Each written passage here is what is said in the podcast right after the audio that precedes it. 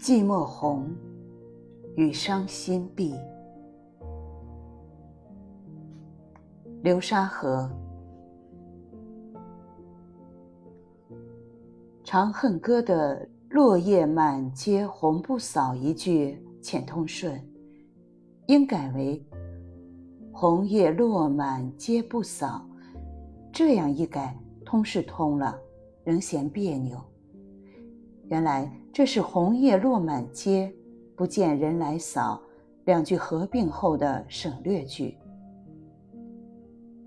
白居易把“红”挪到后面去，明知这样做欠通顺，还是挪了。他这样做，为了什么？为了使“红”从形容词变为名词。这样一变，把一句断成两截。把一个形容词剖成两个形象，一个是落叶满街的形象，一个是红不扫的形象。这样就把名词的“红”字突出了，使读者一瞥难忘。红叶这个词突出的是叶，而不是红。白居易为了突出红，所以。不顾语法习惯，挪移位置，以为己用。画家画秋山红叶图，点染一片胭脂红，并不细画叶片，有意使叶的形象模糊，使红的印象鲜明，也是为了突出一个红。画家使用的手法同诗人使用的手法如出一辙。这里的“红不扫”，除了暗示幽闭状态外，恐怕还暗示着愁难消。满街落红，满庭寂寞，满怀忧愁。这是一个从景到情的转换过程。某种景引起某种情，某种情寓于某种景。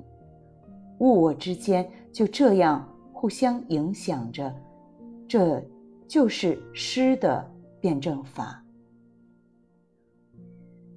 色彩的象征问题不宜说死了，认为某种色彩一定象征着某种情绪，那就未免太刻板教条。《长恨歌》里还有这样几句说到色彩和声音的。蜀江水碧蜀山青，圣主朝朝暮暮情。行宫见月伤心色，夜雨闻铃肠断声。夜雨声和风铃声，逃难的玄宗皇帝听了要肠断；月光的银白色，逃难的玄宗皇帝见了要伤心。